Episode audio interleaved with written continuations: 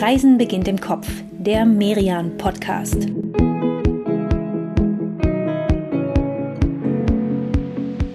Herzlich willkommen, liebe Hörerinnen und liebe Hörer, zu einer Sonderfolge von Reisen beginnt im Kopf, in der wir euch diesmal viel Vorfreude machen möchten auf das erste Merian Travel Festival. In drei Wochen, vom 1. bis zum 3. Oktober, wird es in Wiesbaden stattfinden. Ja, und einen kleinen Vorgeschmack auf das, was euch an diesen drei Tagen dort erwartet, den geben wir euch jetzt hier in dieser Episode. Ja, und das bedeutet, dass wir hier eine Folge machen werden mit ganz vielen verschiedenen Reisen. Wir nehmen euch im Kopf schon mal ein bisschen mit auf den Amazonas. Im Laufschritt durch Mexiko und dann auf eine ganz spezielle Safari.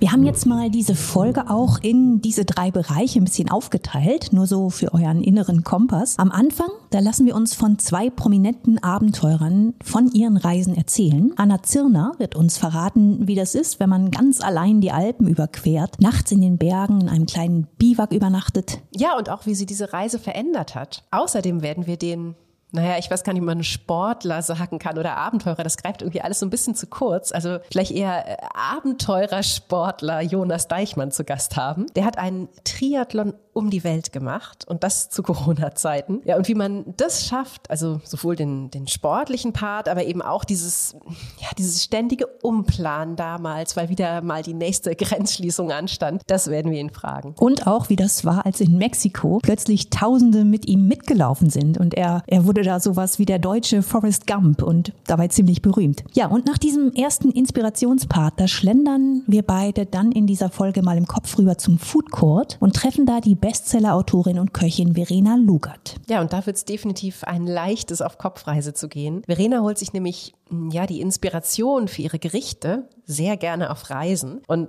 kann da echt herrliche Anekdoten erzählen, denn ja, dieses, weiß ich nicht, Kochen in einem anderen Land und da was essen und so, das ist ja auch echt immer eine, eine ganz spezielle Art, ne, diesen Ort kennenzulernen. Du meinst, indem man sich die Stadt, das Land erkocht, oder? Ja, also erkocht, aber natürlich auch sich so ein bisschen durchprobiert, über die Märkte streift. Ja, gerade die Märkte, das finde ich auch. Da kommt man dem Alltag der Menschen dort, ihrem Familienleben, ihrem Geschmack ja echt so nah wie sonst selten. Genau, und nach all diesen Inspirationen, da wollen wir euch dann natürlich auch noch ein paar ganz konkrete Tipps und Anregungen geben für, für eure nächste Reise. Aber jetzt fangen wir einfach mal an mit Teil 1, mit der Inspiration. Und unser erster Gast hier in diesem Podcast ist Anna Zirner. Anna ist in Bayern geboren und aufgewachsen, ganz in der Nähe der Alpen also. Das ist ihr natürliches Terrain, kann man sagen. Und Anna hat vor allem als Film- und Theaterregisseurin gearbeitet. Und am Theater, da gibt's ja immer diese lange zweimonatige Sommerpause. Die hatte sie auch und ist deswegen im Sommer 2017 aufgebrochen zu einem ganz anderen Projekt. Ja, nämlich zu einer Alpenüberquerung. Von Ost nach West, also konkret vom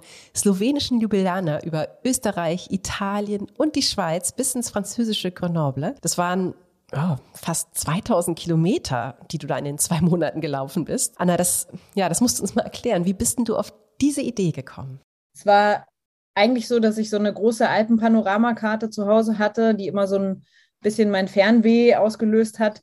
Und dann habe ich einmal an so einem Abend mit irgendwie nach einer schlechten Probe mal überall da so die, die Pins hingemacht, wo ich schon immer mal hin wollte und habe am nächsten Morgen dann gemerkt, ach, eigentlich könnte ich die Linien jetzt miteinander verbinden und dann könnte ich doch einmal die Alpen von Ost nach West durchqueren. Ja, warte mal kurz, Anna, das klingt jetzt irgendwie so ganz einfach. Du hast die Karte gesehen, hast die Pins mit den Orten im Kopf gehabt, an die du gerne mal möchtest und dann bist du einfach losgelaufen. Ja, also ich glaube, das ist so ein bisschen so ein, so ein Charakterzug von mir, dass ähm, der auch sehr wichtig ist, wenn man freiberuflich ist.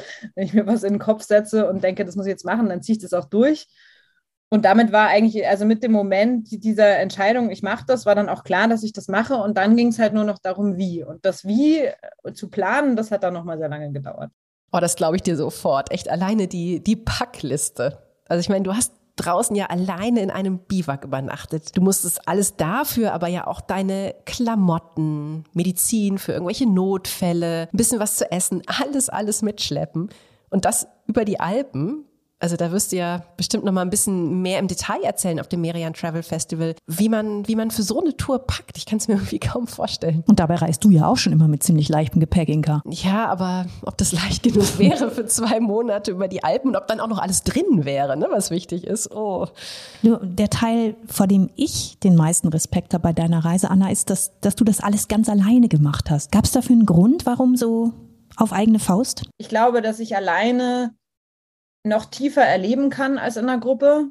Hm, kann ich nachvollziehen. Und sag mal, ja, also wenn du sagst, ne, dass du alleine tiefer erleben kannst, da klingt ja auch schon so ein bisschen mit an, dass dieses Alpensolo, so, so nennst du das ja sehr schön in dem Buch, das du über deine Wanderung geschrieben hast, also das, ja, dass das was mit dir gemacht hat. Erzähl doch vielleicht mal, was war denn unterwegs so die, die einschneidendste Erfahrung? Ich glaube, so das Einschneidendste für mich war tatsächlich durch diese Erfahrung, des alleine unterwegs Seins und was ja auch für mich was ganz Wichtiges ist, ich verbringe wirklich Tag und Nacht unter freiem Himmel. Also ich bivakiere, ich schlafe draußen ohne Zelt unter freiem Himmel.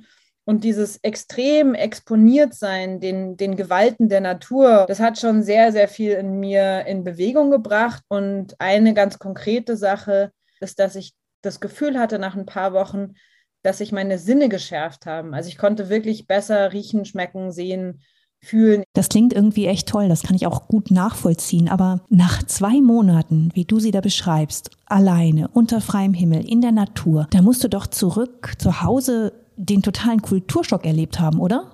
Wie lange hat das denn vorgehalten? Wie lange konntest du dir diese, ja, diese geschärften Sinne bewahren? Das ist eine gute Frage, weil es ist, für mich ist es echt so, dass das nach Hause kommen ist das Allerschwierigste an so einer Tour. Also ich finde, man ist so ein bisschen wie vom 5-Meter-Brett springen in einen Pool ohne Wasser. Weil man wie, also ich habe dann wie vergessen, wie das funktioniert in so einem Alltag. Oh, das musst du uns, musst du uns mal konkret erzählen. Also was, was ist das denn, was du verlernt hast? Also was, was funktioniert bei uns in der Stadt anders als in den Bergen? Also ich weiß noch, dass ich, als ich zum Beispiel von, von der Alpenüberquerung zurückgekommen bin, da habe ich noch in München gewohnt in der Zeit, und ich habe auf der Straße alle Leute gegrüßt. die haben mich angeguckt, als wäre ich total bescheuert. Aber das war für mich so selbstverständlich, dass wenn man jemanden sieht, dass man den dann wahrnimmt und Hallo sagt. Also ich finde das überhaupt nicht bescheuert, sondern ich finde es im Gegenteil total sympathisch. Und eigentlich wäre es ja auch ganz schön, wenn man sich ein bisschen was davon bewahren könnte, oder? Ja, schön, aber ich stelle es mir ehrlicherweise auch total anstrengend vor. Ne? Also wenn du mal überlegst, ich weiß nicht, du würdest jeden Menschen, der dir hier in Hamburg auf der Straße begegnet, wahrnehmen, begrüßen. Ja gut, das wären wirklich ziemlich viele Hallos an einem Tag. Aber dieses aneinander vorbeilaufen, ohne sich wahrzunehmen an einem Spaziergang, das kann es ja auch nicht sein. Aber wahrscheinlich gewöhnt man sich dann ja auch viele Dinge wieder ab. Anna, ne? Wie war das bei dir? Was ist dir geblieben? Was war das Wichtigste, was du auf deinem Alpensolo gelernt hast? Dass man eigentlich dadurch, dass man sich frei macht von den Hüllen der Zivilisation, sowas wie Kalendern und Busfahrplänen und aber natürlich auch Häusern, Autos, alles, was so Boxen sind, dadurch bin ich so frei geworden. Und tatsächlich war ja auch dieses Alpensolo für dich definitiv nicht deine letzte große Tour, sondern eigentlich eher so der, der Anfang ne, für weitere Solo-Expeditionen. Du hast im Jahr drauf die Pyrenäen überquert, vom Mittelmeer bis zum Atlantik. Letztes Jahr bist du über den großen Kaukasus gewandert, wieder von Ost nach West. Und neben diesen großen Wanderungen alleine sticht ja dann noch eine Tour raus, die du 2019 gemacht hast in den USA. Da bist du nämlich einem, einem Fluss gefolgt, dem Colorado River. Und das ist ja irgendwie eine ganz, ganz andere Reise gewesen. Wie, wie kam es denn dazu, Anna? Also da war es so, dass ich einfach mal, nachdem ich ja eigentlich ein Kind der Berge bin, wollte ich mal die Berge austauschen gegen ein anderes Element oder eine andere Landschaft und ähm, wollte vor allem auch mal eine andere, komplett andere Landschaft sehen als das, was wir hier in Europa so kennen. Und so kam ich dann irgendwie auf den Colorado River. Das ist wirklich so einer der mächtigsten Flüsse des US-amerikanischen Westens oder der mächtigste Fluss dort. Und der hat einfach auch eine wahnsinnig spannende Geschichte und auch spielt eine wahnsinnig wichtige Rolle in der Gesellschaft und in der Politik und das war noch zu Zeiten von Trump. Ich wollte einfach unbedingt wissen, was ist da eigentlich los? Wie ticken die Leute? Was passiert da gerade? Von dieser Reise auf dem Colorado River, da erzählst du ja in deinem Buch River Time und natürlich auch auf dem Merian Travel Festival. Jetzt ist dieser Colorado River ja wahnsinnig lang, 2334 Kilometer. Und du hast es gerade schon gesagt, Anna, er hat eine enorme Bedeutung für den Westen der USA. Der versorgt eine riesige Region, also Utah, Arizona, Kalifornien, mit allem Möglichen, mit Trinkwasser, mit Wasser für die Landwirtschaft und natürlich auch mit mit der nötigen Power, um Strom zu gewinnen. Ja, und er ist zwar zum Großteil wirklich ein US-amerikanischer Fluss, also entspringt in den Rocky Mountains im nördlichen Colorado, aber in den Pazifik mündet er dann in Mexiko hat also tatsächlich auch noch eine, eine spannende Reise und, und muss ja dann da auch über die Grenze. Und ja, ich bin echt mal sehr gespannt, was du auf dem Merian Travel Festival alles davon erzählen wirst, Anna, über diesen, ja, über diesen Fluss und, und die Landschaft, aber natürlich auch eben, was du vorhin erzählt hast, ne, über diese ganzen anderen Fragen, mit denen du ja aufgebrochen bist. Ja, zum Beispiel die Menschen. Ne? Wie ticken die Amerikaner gerade? Auf diese Geschichten, auf deine Erfahrungen, da freue ich mich sehr. Und Anna, jetzt verrat uns doch noch einmal von all deinen Reisen, was war denn so ein besonders schöner Moment, ein Moment, an den du immer wieder gerne zurückdenkst? Also ein Moment, der mir jetzt sofort ins Gedächtnis geploppt ist, ist ein unglaublich schönes Biwak, was ich hatte in der Nähe vom Stifter Joch war das. Und da, weiß ich nicht, da war einfach so eine Morgenstimmung, die war wie, vielleicht so wie, so wie man Zuckerwatte als Kind wahrgenommen hat.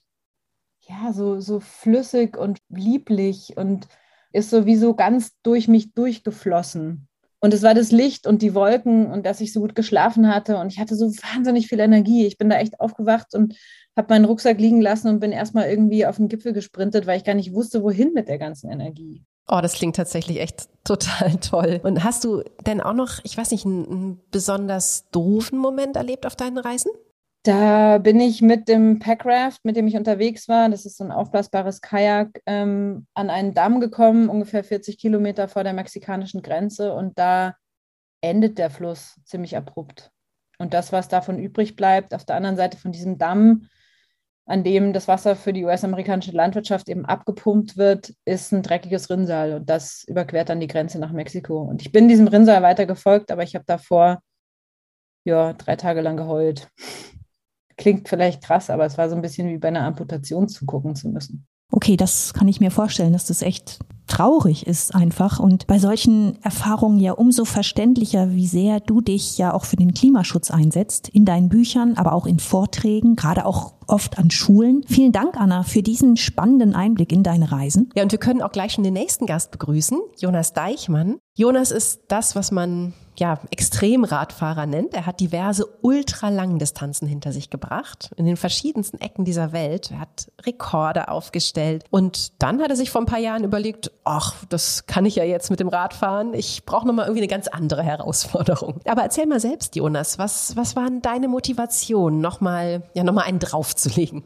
Ich habe jetzt auf dem Fahrrad so viel erlebt und ähm, war nochmal bereit, was Neues. Und ähm, ich war damals 2019, wo ich die Idee zum Triathlon um die Welt hatte, äh, gewissermaßen Profi-Radfahrer, auch ein, ein guter Läufer, habe Seepferdchen gehabt, also ja, perfekte Voraussetzung für einen, einen Triathlon. Und äh, einmal um die Welt ist natürlich Kindheitstraum. Ein Triathlon um die Welt. Also ehrlich gesagt, Jonas, bevor ich dich kannte, wusste ich gar nicht, dass sowas geht. Ja, und wo ich ehrlicherweise überhaupt nicht drüber hinwegkomme, ist, dass Jonas mal so eben nonchalant sagt, oh ja, das ist ein Kindheitstraum gewesen. Das klingt irgendwie so, als ja, als, als wäre das gar nichts Großes, was er da gemacht hat. Also groß war es, groß ist es definitiv. Jonas ist im September 2020 zu diesem Triathlon aufgebrochen. In München ging es los damals. Und dann, ja, mit dem Fahrrad über die Alpen bis ans Adriatische Meer. Mal eben kurz über die Alpen, genau. ja, pass auf. Und dann durch die Adria ist Jonas dann geschwommen. 54 Tage lang 450 Kilometer. Und dann ging es wieder weiter mit dem Fahrrad. Ja, wobei bei der Etappe, da wurde es ja dann nicht nur sportlich durchaus herausfordernd, sondern ja, schon auch vom Reisen her irgendwie kompliziert. Ne? Wir erinnern uns, 2020, das war jetzt, sagen wir mal, nicht das einfachste Reisejahr, das wir so erlebt haben. Jonas, euphemistisch könnte man doch eigentlich sogar fast sagen, also du bist aufgebrochen zu einer Zeit, als das Reisen wieder so richtig abenteuerlich wurde, oder? Auf jeden Fall. Also ich bin ja das Projekt vor der Pandemie geplant, bin dann aber zwischen der ersten und der zweiten Corona-Welle gestartet. Ähm, also ich hatte äh, nie einen Lockdown während meines Projekts, aber ich hatte natürlich massiv mit Grenzschließungen ähm, auch zu kämpfen, weil einfach die, die meisten Grenzen außer von Europa, die waren zu.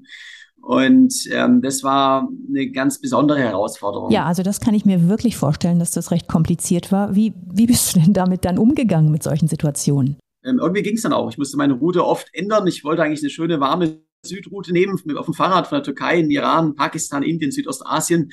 Bin stattdessen im Winter durch Russland und äh, USA bin ich auch nicht reingekommen, bin dann durch Mexiko gerannt. Also ähm, ja, da war alles ein bisschen anders, aber hat geklappt. War alles ein bisschen anders, aber hat geklappt. Ja, das ist ja so ein, so ein Motto, das man schon so bei einigen Reisen kennt. Und lustigerweise sind das ja oft genau diese, ja, diese, diese unvergesslichen Momente. Ne? Also als dann irgendwas mal, mal nicht so lief, wie man es ursprünglich geplant hatte. Das stimmt. Das sind auch ehrlich gesagt die Geschichten, die man meistens und immer wieder gerne erzählt. Ne? Die, die wahren Abenteuer, wo man oft erst Stress und Sorge hat. Ja, und irgendwie wird's dann auf eine ganz andere, ganz unvorhergesehene Art schön und ja auch überraschender. Ja, das ist dann dieser Adrenalinkick beim Reisen. Aber Jonas, bei dir klingt das trotzdem irgendwie, obwohl das ja so eine, so eine große, ne, so eine sportliche, komplizierte Reise war, klingt es irgendwie total entspannt. Du hast doch da bestimmt, bestimmt ein Erfolgsrezept, oder? Immer die Ruhe zu behalten. Erklär uns das doch bitte mal. Das Wichtige ist, ich bin immer positiv. Ich glaube einfach, irgendwie geht's. Man findet eine Lösung. Und ich bin ja natürlich mein ganzes Leben habe ich, bin ich Radfahrer gewesen, aber ich bin kein Läufer und bin jetzt 120 Marathons gerannt und bin auch kein, vor allem kein Schwimmer, habe Seepferdchen gehabt. Und ähm, irgendwie geht's, weil das, das Schwierigste ist, an die Startlinie zu kommen. Also das Schwierigste ist einfach, diesen, diesen ersten Schritt zu tun und es zu machen. Weil den perfekten Zeitpunkt, den, den gibt's nicht. Es kommt immer irgendwas im Leben dazwischen. Und äh, wenn man einen großen Traum hat, ähm, äh, sei es eine große Reise, ein großes Abenteuer oder eine eigene Firma aufmachen oder was auch immer es ist, ähm, mein bester Tipp ist einfach machen. Okay, also raus aus der Komfortzone und rein in die, in die Couragezone. Stimmt das? Absolut. Also einfach halt nicht, nicht ewig warten, bis der perfekte Zeitpunkt da ist und man alles bis ins letzte Detail durchgeplant hat, weil dann, dann macht man es nie. Einfach mal machen und, und man lernt die Dinge dann auch unterwegs. Äh, klar, ist der harte Weg, also geht halt auch mal was schief, aber es ist Teil von einem Abenteuer. Ihr hört das jetzt vermutlich schon ein bisschen raus, liebe Hörerinnen und Hörer. Jonas Deichmann, der ist längst nicht mehr nur Extremradler, Extrem-Triathlet, Extrem-Abenteurer, sondern inzwischen ist er tatsächlich auch ein ziemlich guter Motivator. Er hält viele Vorträge, bei denen er nicht nur von seinen eigenen Abenteuern erzählt, sondern tatsächlich auch versucht, seine Zuhörerinnen und Zuhörer dazu zu motivieren, ja, ruhig selbst auch mal im, im Kleinen was zu wagen. Zu seinem Triathlon um die Welt, da hat er auch ein Buch geschrieben und einen Dokumentarfilm gemacht. Der Titel von beidem, der passt ziemlich gut in dieses Thema rein. Heißt nämlich, das Limit bin nur ich. Ja, und genauso heißt auch der Vortrag, den er auf dem Merian Travel Festival halten wird. Und ich bin schon echt gespannt und freue mich darauf, mich da von dir mitreißen zu lassen, lieber Jonas. Vielleicht schon mal so einen ganz kleinen Appetizer. Was empfiehlst du denn Menschen, die so eine kleine Prise Abenteuer in ihr Leben bringen möchten? Also ich bin auch ein, ein großer Fan von so Mikroabenteuern, dass man einfach mal am Wochenende auf den nächsten Berg geht oder ähm, geht mal die Oma mit dem Fahrrad besuchen, wenn man es noch nie gemacht hat. Äh, soll ich sagen, also ein Abenteuer kann auch vor der Haustür sein. Ja, du planst dagegen schon wieder die ganz, ganz großen nächsten Abenteuer. Nicht nur vor der Haustür, sondern tatsächlich auch weit, weit weg. Du trainierst ja gerade für eine Arktis-Expedition und sogar schon für die nächste Weltumrundung wieder. Und du hast versprochen, das, was du dann vorhast, das gab's so noch nie. Willst aber noch nicht verraten, was es ist. Also wir, wir sind sehr gespannt drauf. Und sag mal, Jonas, bevor wir dich jetzt hier verabschieden, noch eine letzte Frage. Was war denn für dich ja das, das Schönste an diesem Triathlon? Das Schönste für mich sind auch mit die Begegnungen mit Menschen. Ähm, und da habe ich überall auf der Welt nette, herzliche Leute kennengelernt. Und Mexiko sticht da natürlich heraus. Also ich bin in Mexiko äh, gestartet, war komplett unbekannt und mir ist dann so eine Straßenhündin gefolgt und ähm, für 130 Kilometer und das wurde eine nationale News Story. Und danach war ich dann als, als deutscher Forrest Gump ähm, überall in Mexiko bekannt und hatte tausende von Mitläufern und überall einen großen Empfang und, und so diese Gastfreundschaft und, und Begeisterungsfähigkeit von den Mexikanern, das ist für mich auch das absolute Highlight von der Reise. Vielen Dank, lieber Jonas, für diesen Vorgeschmack auf deine Vorträge beim Merian Travel Festival. Und bevor Inka und ich uns jetzt im Kopf von diesen beiden echt mitreißenden Abenteurern auf der Center Stage weiter bewegen hier, im Kopf zum Food Court. Da legen wir eine ganz kurze Pause ein, in der wir euch die Partner des Merian Travel Festivals vorstellen. Bleibt dran, bis gleich. In dieser kurzen Pause möchten wir uns einmal im Namen der Merian-Redaktion bedanken bei den fünf Partnern, die dieses Festival überhaupt erst ermöglichen. Das sind die Versicherung Hanse Merkur, der Fotodienstleister CW, der Sekthersteller Mumm, das Kreuzfahrtunternehmen Hapag-Lloyd und die Wiesbaden Kongress und Marketing GmbH. Alle fünf Partner, die sind natürlich auch mit eigenen Angeboten auf dem Merian Travel Festival präsent. CW stellt zum Beispiel einen eigenen Truck auf und dort gibt dann der Merian-Fotograf Aaron Moser am Samstag und Sonntag die zwei Fotoschulen und weitere Informationen über das komplette Programm auf dem Festival, über die Partner und natürlich auch darüber, darüber, wie ihr an Tickets kommt, das alles findet ihr online auf merian.de. Und nochmal zur Erinnerung, das Festival, das findet vom 1. bis 3. Oktober in Wiesbaden statt. So, liebe Hörerinnen und Hörer, wir beide, Inga und ich, wir haben uns in dieser kurzen Pause jetzt mal hier im Kopf Richtung Food Court bewegt, denn auch hier wird es spannende Veranstaltungen geben. Wir können hier Tees verkosten oder auch Kaffees, Wein, Spirituosen und Verena Lugert, die Bestsellerautorin und Köchin, die wird hier über den ganzen Tag verteilt Kostproben ihres Könnens geben. Ja, ihres Könnens und tatsächlich auch von, von ihren Reiseanekdoten. Denn Verena, die ist ja erst damit bekannt geworden, dass sie, dass sie ein Buch geschrieben hat über ihre Zeit an der renommierten Kochschule Cordon Bleu in London und dann auch noch über ihre Zeit im Sterne-Restaurant von Gordon Ramsay, auch in London. Und danach hat sie sehr, sehr vielen Menschen in der Corona-Zeit ein bisschen ja, man könnte sagen, so die, die große, weite Welt nach Hause geholt, in der Zeit, in der man ja nicht selber dahin konnte. Und zwar hat sie auf spiegel.de eine Kochkolumne gehabt. Nervennahrung. Und diese Nervennahrung, die hatten wir ja damals alle bitter nötig. Gerade ist jetzt das schon zweite Buch mit Rezepten aus dieser Kolumne erschienen. Lieblingsessen heißt es. Und ja, diese Rezepte, die kommen eben aus der ganzen Welt was daran liegt, dass auch Verena schon ziemlich überall in der ganzen Welt unterwegs war. Und vom Reisen hat sie dann jedes Mal gern neue Zutaten oder Ideen mit nach Hause gebracht. Verena, sag mal, kannst du dich überhaupt noch an das erste Gericht erinnern, das du von einer Reise mitgebracht hast? Ja, kann ich mich erinnern. Das war nicht meine Reise, da habe ich in Spanien studiert, in, ähm, in Valencia und da haben wir so wahnsinnig gern Muscheln gegessen. Und ich bin dann über die Weihnachtsferien heimgeflogen und das war ist ewig her und da gab es in Bayern, gab es überhaupt noch nicht an jeder Ecke Muscheln zu kaufen. Und ich habe dann am Morgen ähm, Muscheln geholt auf dem Markt. Ich habe neben dem Jugendstilmarkt gewohnt und bin dann mit der Tüte ins Flugzeug gestiegen, einfach in einer Plastiktüte, hab dann die Muscheln einfach oben ins Gepäckfach gelegt und wollte in München aussteigen. Und dann haben die sich alle die Muscheln geöffnet durch die Wärme und der ganze Muschelsud ist in das ähm, oben in den ins Handgepäck in den Handgepäckraum reingelaufen. Okay, also das ging ganz offensichtlich schief. Die Muscheln, die konnte man ja mit Sicherheit nicht mal mehr essen, oder? Was, was hast denn du dann gemacht? Ich habe dann doch versucht, in Augsburg, wo ich herkomme, Muscheln zu bekommen und habe die dann äh, gemacht mit Zwiebeln und Karotten und Weißwein. Und das war das erste Rezept, das ich von woanders mitgebracht habe.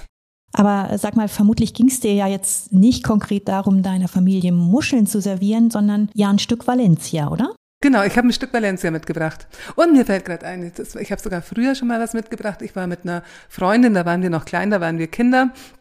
Da durfte ich mit denen im Wohnmobil nach Norwegen reisen und dann habe ich in Bergen ein Stück Lachs, so ein vakuumiertes, gekauft und mitgenommen. Äh, auch wieder dann drei Wochen später, wir hatten es im Kühlschrank vom Wohnmobil äh, in Augsburg. Da habe ich dann, da war ich klein, da war ich neun oder so, da habe ich Brötchen aufgeschnitten und Meerrettich, äh, Sahne-Meerrettich drauf und den Lachs. Okay, also wenn du schon als Neunjähriger auf solche Ideen kommst, liebe Verena, dann ja, dann wundert mich überhaupt nicht, was du in deinen beiden Kochbüchern so an an Reisen Lesen, an Rezepten, an Erlebnissen gesammelt hast. Man könnte tatsächlich echt fast meinen, sobald du in, in einem anderen Land bist, gehst du als allererstes auf einen Markt oder in ein Restaurant, probierst irgendwie was zu essen. Stimmt das? Auf jeder Reise, wo ich bin, ich gehe zumindest, wenn es da nicht irgendein, also wenn es einen Markt gibt, gehe ich natürlich auf den Markt, aber sonst gehe ich auf jeden Fall in den Supermarkt, total egal, auch wenn das jetzt in einer Großstadt ist, aber ich mag einfach so diese, die anderen Verpackungen, dann das, was nicht lesen kann und, und selbst wenn es nur irgendein Tee ist oder so. Und, ähm, und natürlich gehe ich unheimlich gern essen in anderen Ländern und habe auch früher, als ich ähm, länger gereist bin und mehr Zeit hatte, habe ich auch schon, also bevor ich dann Köchin geworden bin, habe ich immer Kochkurse gemacht. Also was ist ich, wenn ich in Thailand im Urlaub war, war so eines der ersten Dinge, dass ich einen Kochkurs gemacht habe oder in China einen Kochkurs und immer versucht, und wenn es keinen Kochkurs gab, dann habe ich versucht, irgendwie über Kontakte irgendwo mitkochen zu dürfen. Und ich habe mal in der Mongolei habe ich auch ähm, mitgekocht ähm, in, in so einer Jurte. Das war, das war ganz toll. Also ich möchte immer wahnsinnig gern irgendwo mitmachen. Kann ich total gut nachvollziehen. Ich finde ja beim Kochen lernt man eben einfach auch sehr viel über das Land, das man bereist. Und andersrum funktioniert das sogar auch ziemlich gut. Wenn, wenn ich jetzt so ein Gericht aus einem anderen Land koche, was Indisches oder was Vietnamesisches, dann kann ich mir das irgendwie gleich viel besser vorstellen. Selbst wenn ich noch nie da war. Kochen kann ja auch eine richtige Kopfreise sein, oder? Total, weil es einfach andere Sachen sind. Es sind andere Geschmäcker, es sind andere Zusammenstellungen und andere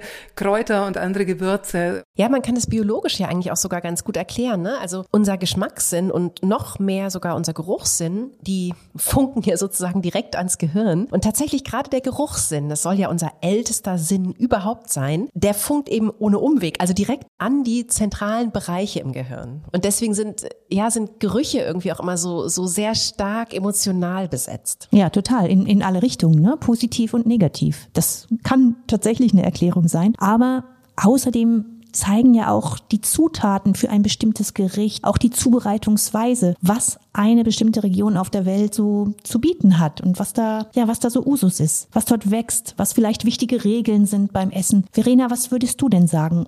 Warum unterscheiden sich die Küchen dieser Welt so sehr voneinander? Es sind einfach andere Gerichte und die Gerichte, die zeigen in sich so viel von der Landschaft oder auch wie das Land ist, welche was, was für Gewürze verwendet werden. Also ich bin so ein totaler Fan von der georgischen Küche und da, die ist einfach so, wie sie ist, weil es eben dieses Land ist, so wie es ist. Das Land ist klein, das hat, äh, das hat aber bis auf 5000 Meter Höhe gehen da die Berge. Also es ist total terrassiert und hat unheimlich viele Klimazonen. Das heißt, ganz, ganz, ganz viele verschiedene Sachen wachsen da. Dann waren da die, also es wurde total oft erobert und darum gibt es also mongolische Einflüsse und es gibt persische Einflüsse durch diese Fruchtsoßen.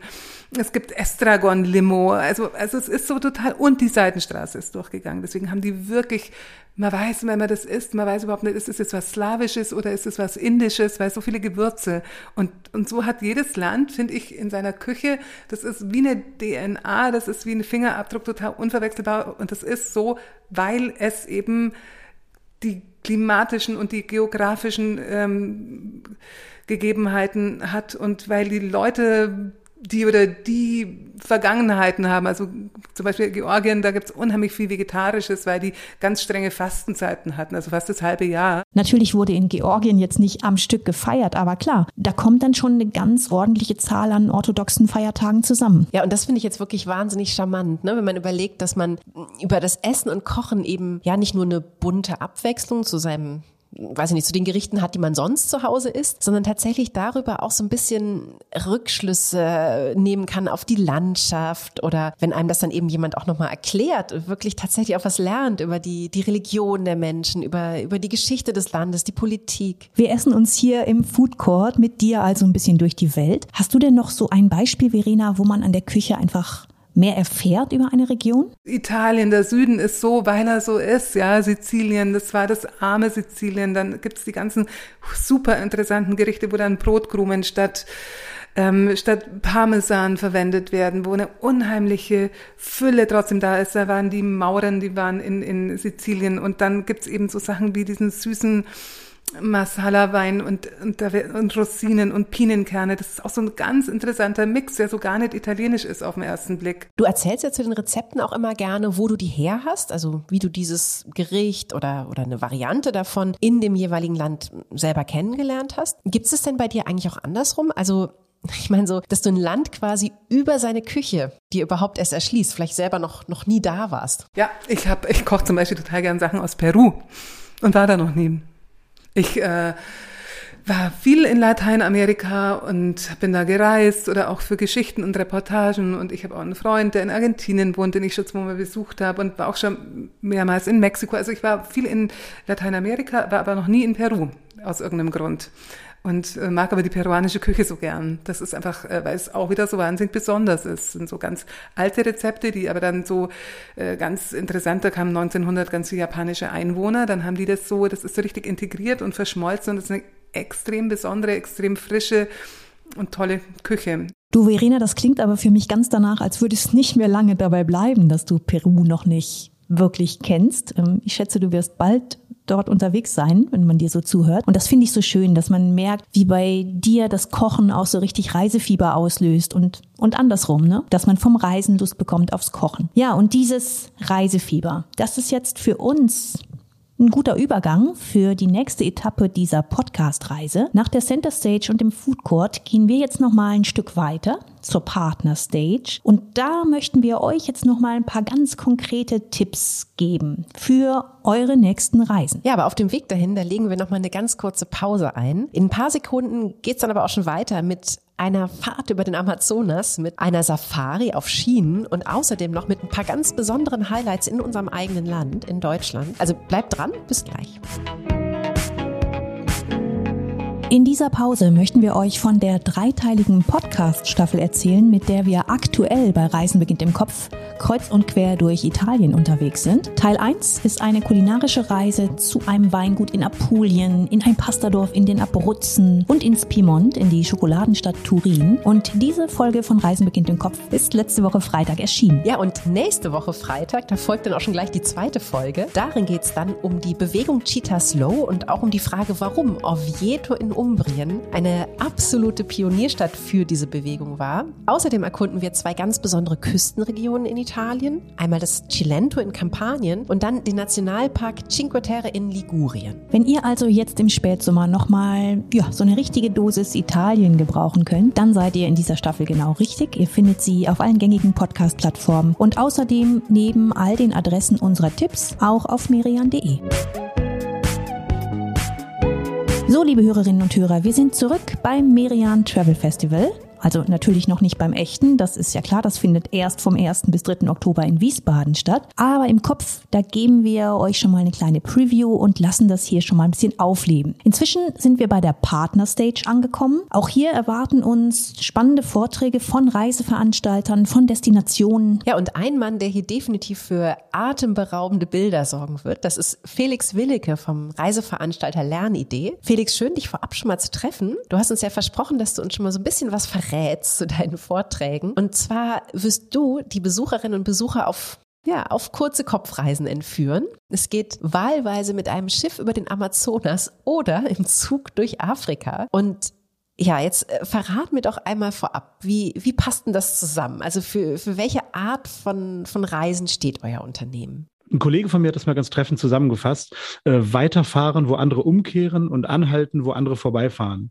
Weil wir einfach ganz andere Möglichkeiten haben, in die Tiefe zu gehen und eben nicht in die Masse. Du, dann fangen wir doch mal in Afrika an, Felix, konkret in Südafrika, in Kapstadt, denn dort startet ja eure beliebteste Route, eine Zugfahrt im African Explorer von Kapstadt nach Windhoek. 14 Tage dauert das. Erklär uns doch mal bitte, was ist der Vorteil daran, diese Reise mit dem Zug zu machen? Eine Zugreise durch Afrika verbindet ja genau so ein Stück weit die Vorteile von einer Kreuzfahrt, nämlich lange Distanzen bei Nacht hinter sich zu bringen und tagsüber spannende Besichtigungen zu machen und das Ganze dann eben noch mit diesem Tier- und Safari-Erlebnis in Afrika. Okay, also das heißt schon, man rattert jetzt nicht einfach mal so mit dem Zug durch Afrika, sondern man hat schon immer wieder die Chance auszusteigen, oder? Also sich besondere Orte in Ruhe anzuschauen. Wo, ja, wo macht ihr denn da zum Beispiel Halt? Zwischendurch haben wir an zwei Orten auch ähm, Übernachtung in Safari-Lodges, ähm, weil das ein ziemlich zentraler Punkt eigentlich bei unseren Reisen ist, dass wir neben der Tatsache, dass wir die langen Distanzen nachts zurücklegen, um tagsüber einfach mehr Zeit für Besichtigungen zu haben, versuchen wir natürlich auch die Stops so abzustimmen, dass wir berücksichtigen, wie viel ist wo zu besichtigen. Und wenn ich an einem Ort wie dem Etosha Nationalpark oder in den, in den Dünen des Sossusfly bin, dann wäre es einfach schade, wenn man nur ein paar Stunden dort hätte und vielleicht eine Safarifahrt machen kann und noch einen Spaziergang. Das klingt nach einer echt spannenden Reise, genauso wie auch übrigens die vielen anderen Routen, die ihr so im Portfolio habt. Ihr fahrt durch Kanada, durch Indien, auf der Seidenstraße, also es gibt echt viele, viele Optionen. Was mich aber nochmal interessiert, Felix, das ist jetzt mal ganz, ganz allgemein allgemein das Thema Zugreise. Wie erklärst du dir, dass das so eine, ja, wie soll ich sagen, so eine historische Form des Reisens derzeit wieder so gefragt, so en vogue ist? Ich glaube tatsächlich, jeder, jeder weiß mit, mit der Zugreise als solcher was anzufangen. Jeder hat irgendwelche Bilder vor den Augen, egal ob das aus Dr. Chivago oder aus der Literatur, Mord im Orient Express.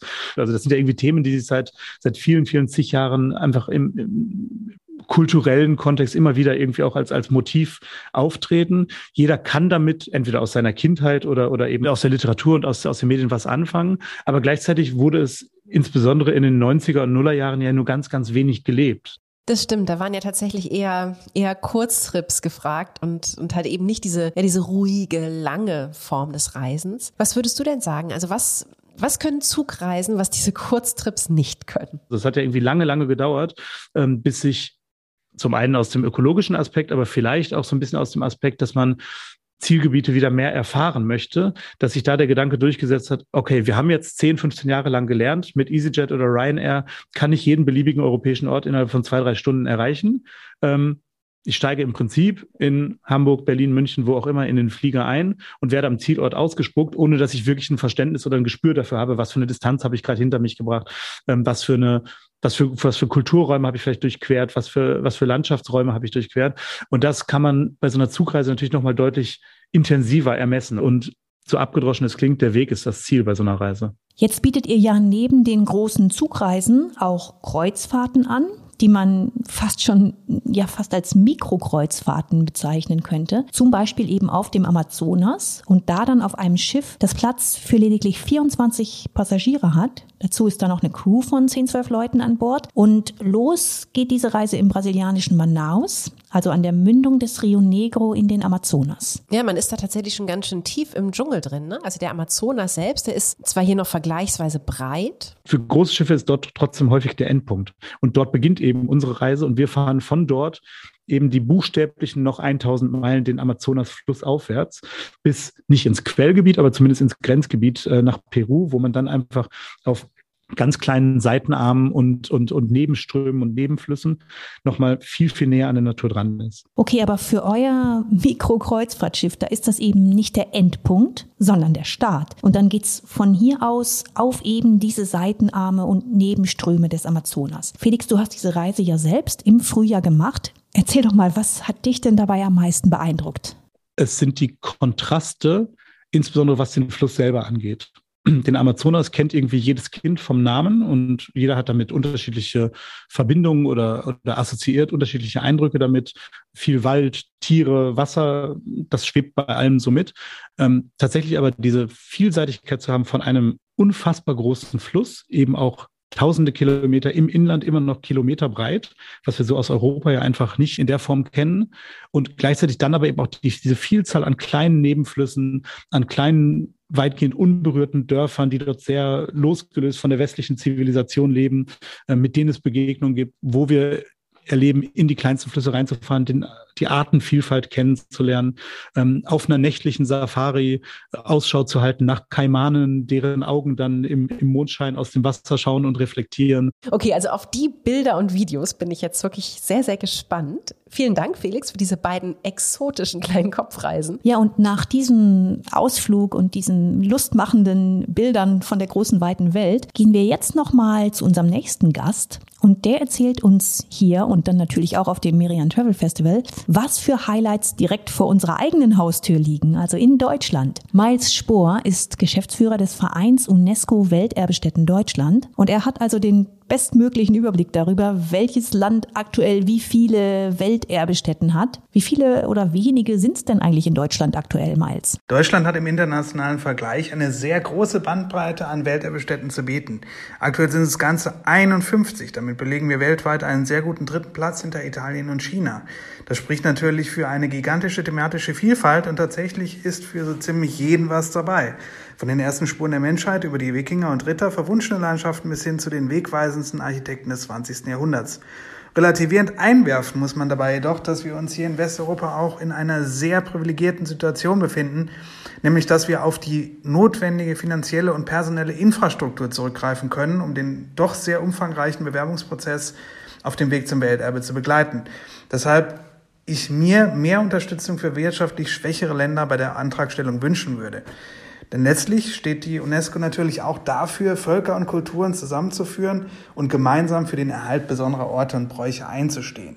Das müsstest du uns jetzt aber vielleicht noch mal kurz erklären, Miles. Also wenn der Prozess so aufwendig ist, ne, eine Stätte zum Welterbe ernennen zu lassen, was bringt das denn? Also warum macht man das überhaupt? Ich würde es jetzt einfach mal so sagen, eine Welterbestätte ist immer auch ein Wahrzeichen einer ganzen Region. Und häufig hat es auch viele Bezüge ins tägliche Leben der örtlichen Bevölkerung. Die Menschen identifizieren sich natürlich sehr stark mit ihrem Erbe und erfüllen es damit auch mit Leben, kann man so sagen. Das heißt, eine Welterbestätte ist also nicht nur ein Ort, der Besucher und Besucherinnen anziehen soll durch diesen Titel, sondern ja, der auch in den Augen der Menschen, die hier leben, die in der Nähe leben, quasi geadelt wird, dadurch, dass er Welterbe ist, oder?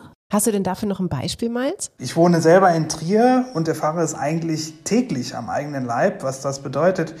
Denn unser ehemaliges römisches Stadttor, die Porta Nigra, ist nicht nur Symbol unserer Stadt, sondern dient auch ja, als Kulisse für Festivals, Lightshows, Konzerte, ist Anziehungspunkt für Leute von nah und fern.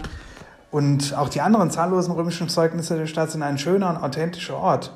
Zum Beispiel für den Genuss eines Glases Moselweins, welcher hier ebenfalls seit den Römern schon kultiviert worden ist. Okay, also in das Horn, da kann ich äh, gleich mitstoßen, auf jeden Fall. Ich habe mich bei, bei Merian die letzte Ausgabe zu Trier betreut und war wirklich, ja, wirklich hin und weg von der Stadt. Und tatsächlich sehe ich das genauso wie du meinst. Also gerade diese, diese römischen Bauten im Stadtbild, die machen Trier tatsächlich ja einzigartig und auch eben unverwechselbar. Und damit prägen die auch heute noch, finde ich, ziemlich stark den Alltag der Menschen da, das Leben. Jetzt gibt's ja aber nicht nur Gebäude oder auch zum Teil ganze Städte, die UNESCO-Welterbe sind, sondern es gibt ja auch das sogenannte immaterielle Weltkulturerbe. Was können wir uns denn darunter vorstellen? Unter dem Begriff des immateriellen Weltkulturerbes schützt und bewahrt es Bräuche, alte Handwerkstechniken und auch Wissen.